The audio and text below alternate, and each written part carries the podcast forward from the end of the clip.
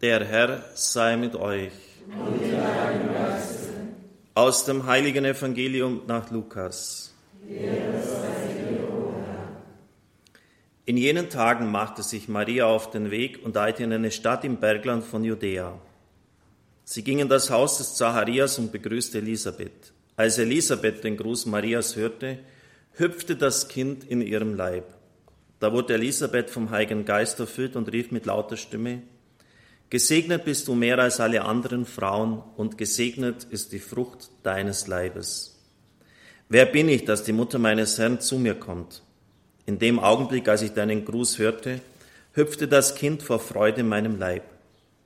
Selig ist die, die geglaubt hat, dass sich erfüllt, was der Herr ihr sagen ließ.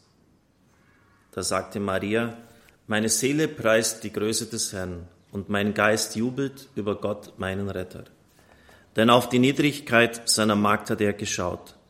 Siehe, von nun an preisen mich selig alle Geschlechter.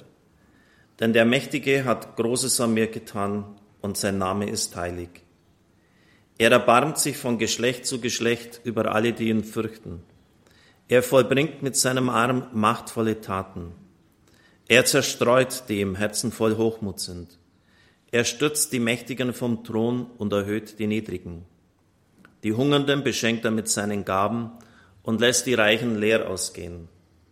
Er nimmt sich seines Knechtes Israel an und denkt an sein Erbarmen, das er unseren Vätern verheißen hat, Abraham und seinen Nachkommen auf ewig.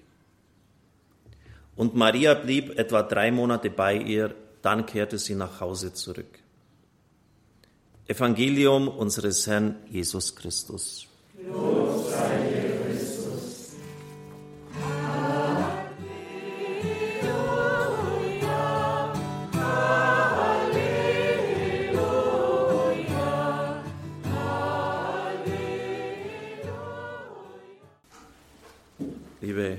Brüder und Schwestern im Herrn, an diesem ganz besonderen Marienfesttag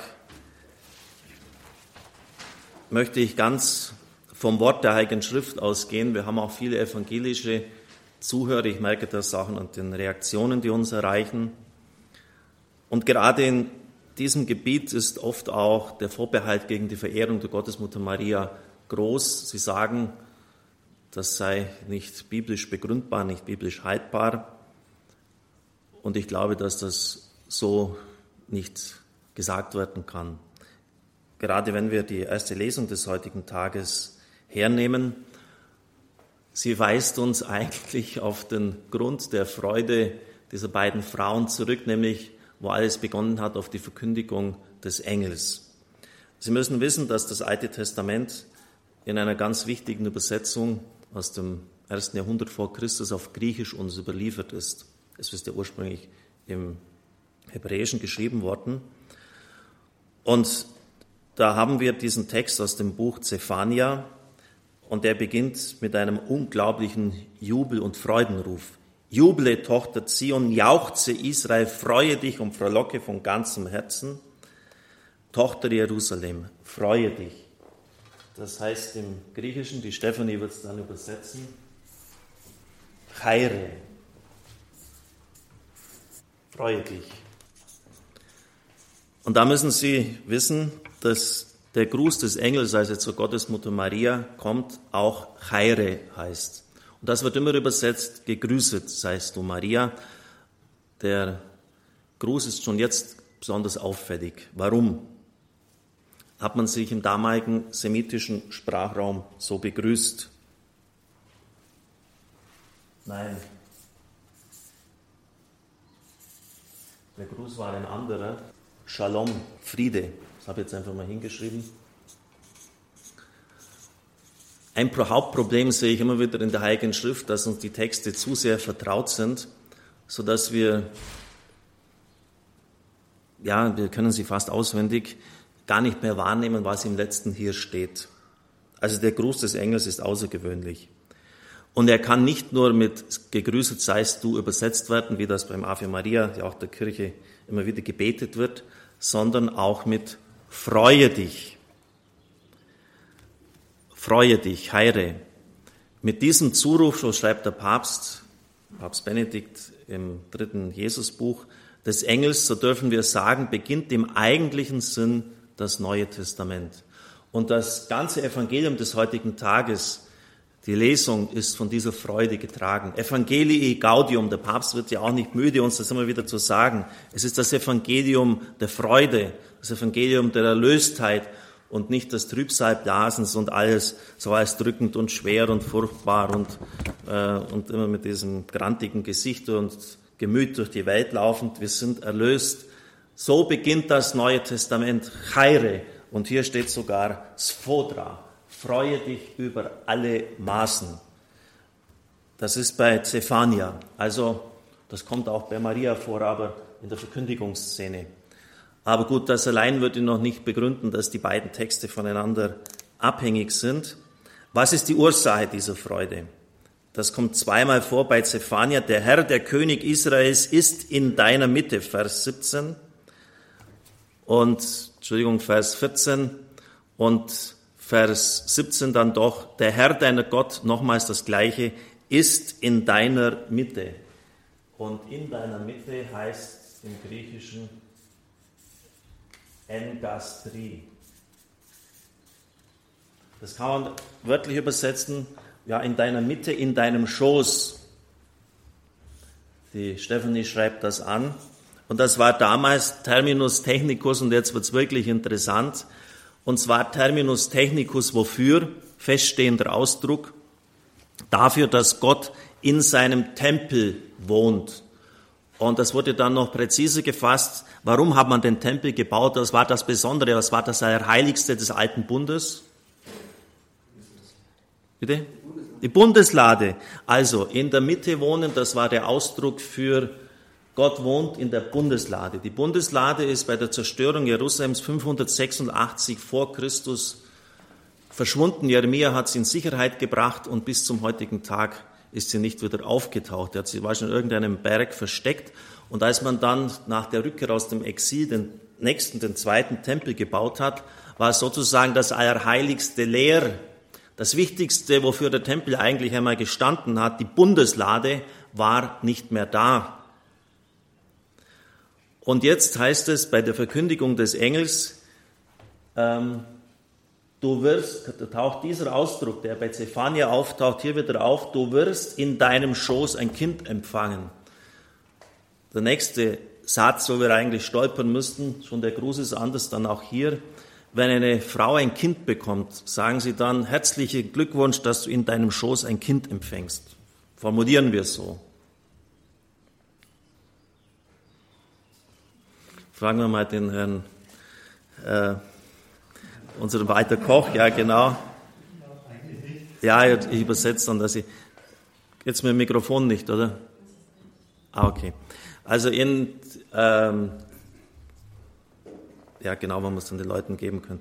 Äh, man sagt, sagt, einfach, die Frau ist schwanger, sie bekommt ein Kind, aber es ist ja klar, dass sie es in ihrem Schoß empfängt. Das sagen wir nicht. Das ist ein, ein Pleonasmus, also überflüssig, überflüssig, weil sie empfängt ja nicht im Kopf, nicht in, in der Hand, sondern im Schoß, das ist klar. Und deshalb verwenden wir das nicht. Aber das ist ein klarer Hinweis, dass der Text bei Lukas abhängig ist von Zephania. In deinem Schoß, sagt der Engel zu ihr, wirst du einen Sohn empfangen. Und das sehen nicht nur katholische Exegeten, sondern auch evangelische Bibelgelehrte genauso. Das heißt im Grunde genommen nichts anderes, als dass Maria das Heiligtum des neuen Bundes ist, die Bundeslade. Und was war in der Bundeslade? Hebräer 9,4. So, jetzt, Stefanie, dürfen Sie mal mit, der, mit dem Mikrofon rumgehen. Was war in der Bundeslade drin? Traut sich keiner? Die Gesetzestafeln. Die Stefanie wird das jetzt mal anschreiben noch. Hat richtig viel zu tun. Aber Hebräer 9,4 sagt, dass noch etwas anderes drin war in der Bundeslade, außer der Bundeslade der Stab des Aaron, also Gesetzestafel, der Stab des Aaron und noch etwas, ein goldener Krug mit, nein, nicht mit Öl, ein goldenes Gefäß mit dem Manna. So, Gesetzestafeln Das heißt, das sind die beiden Dekalogtafeln, die zehn Gebote. Und Jesus Christus ist jetzt nicht irgendein Gesetz, sondern er ist Johannes 1.1, der Logos, das Wort. Also nicht mehr irgendwelche Gesetzestexte, sondern das Wort Gottes selber. Er sagt von sich, dass er das lebendige Brot ist, das von mir herabgekommen ist. Johannes 6, dass der Welt das Leben gibt. Wer mein Brot isst und mein Blut trinkt, hat das Leben in sie und ich werde ihn aufwecken am letzten Tag.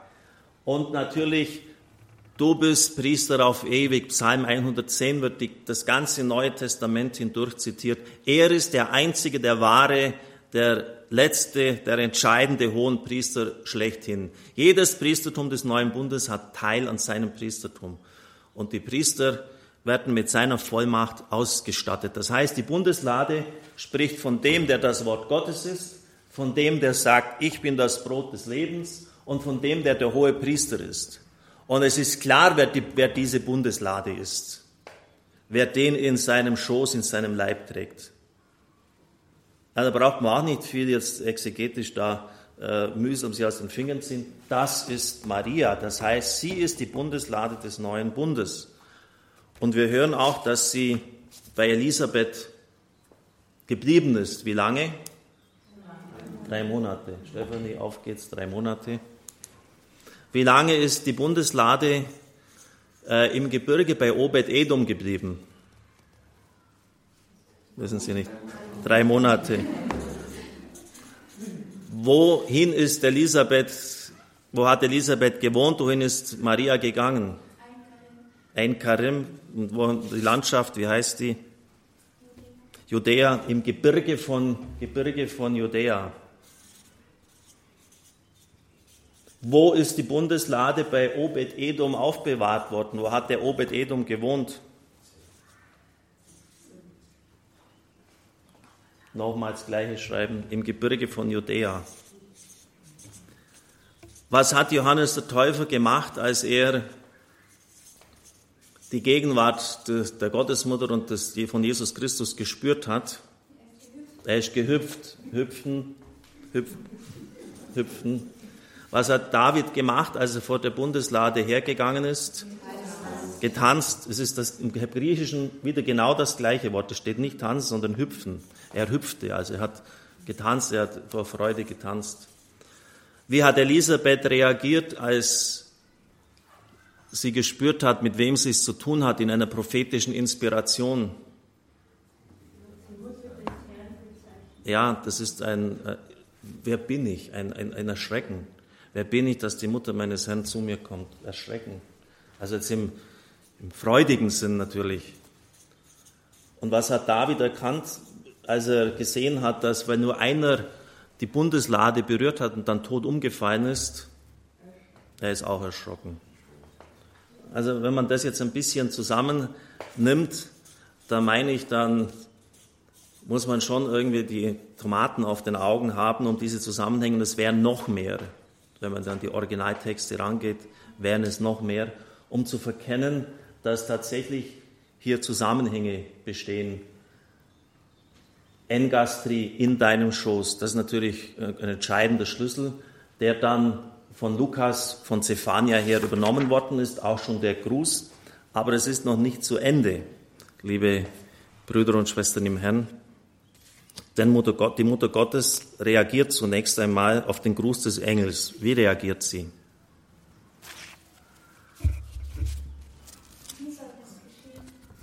Ja, das ist aber erst spät. Ja, zuerst einmal erschrocken.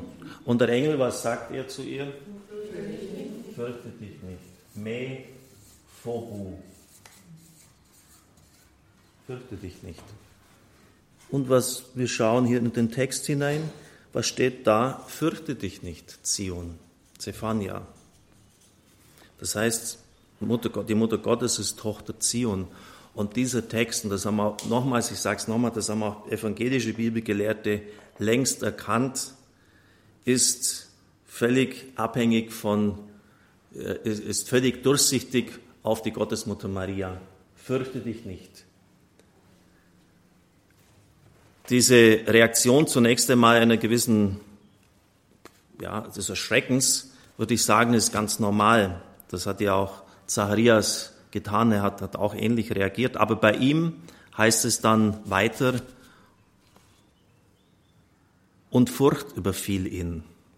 Und bei Maria heißt es, sie erschrak auch, sondern sie dachte darüber nach, also ein inneres Bedenken des Engelsgruß. Und das ist auch der dritte Unterschied, das dritte, was uns eigentlich auffallen müsste, denn das wird bei keiner Gotteserscheinung berichtet, dieses innere Nachdenken, die, die Einkehr in, in sich selber, ein charakteristischer Zug des Bildes der Mutter Jesu.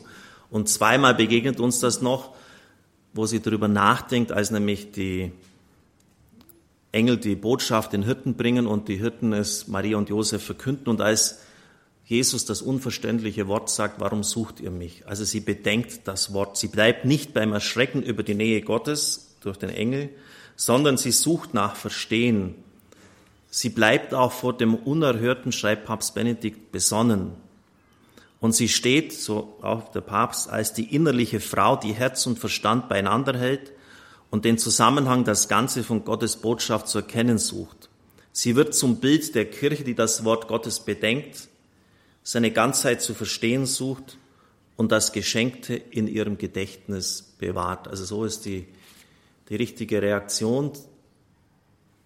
Zunächst einmal sicher das Betroffensein von dieser gewaltigen Botschaft, von dem Engel, der vor dir steht, aber dann nicht sich von, von Furcht blockieren und vereinnahmen lassen. Nochmals bei Zacharias stand und Furcht überfiel ihn, sondern bei ihr und sie dachte darüber nach. Und das ist eigentlich wieder etwas ganz Besonderes in diesem Verkündigungstext, auf den wir heute durch Zephania geführt worden sind, obwohl eigentlich fest Verkündigung des Herrn ist. Also wenn Sie das mal schauen, dann finden Sie irgendwie auch eine, eine ganz wichtige Struktur für die, für die Heilsgeschichte. Und haben Sie die wichtigsten Elemente auch des Dialogs des Engels mit der Mutter Gottes vor sich. Heire, freue dich. Eigentlich so, damit beginnt das Neue Testament, das, das erste Wort des Neuen Testamentes. Freue dich, in deinem Schoß wohnt Gott, wir können vielleicht sagen für uns in deinem Herzen, in deinem Leib, in deinem Schoß und hab keine Angst. Und denk darüber nach und sie denkt darüber nach. Freue dich in deinem Schoß, hab keine Angst.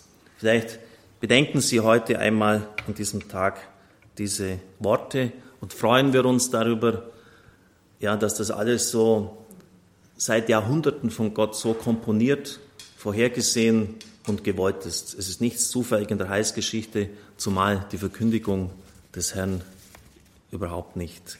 Amen.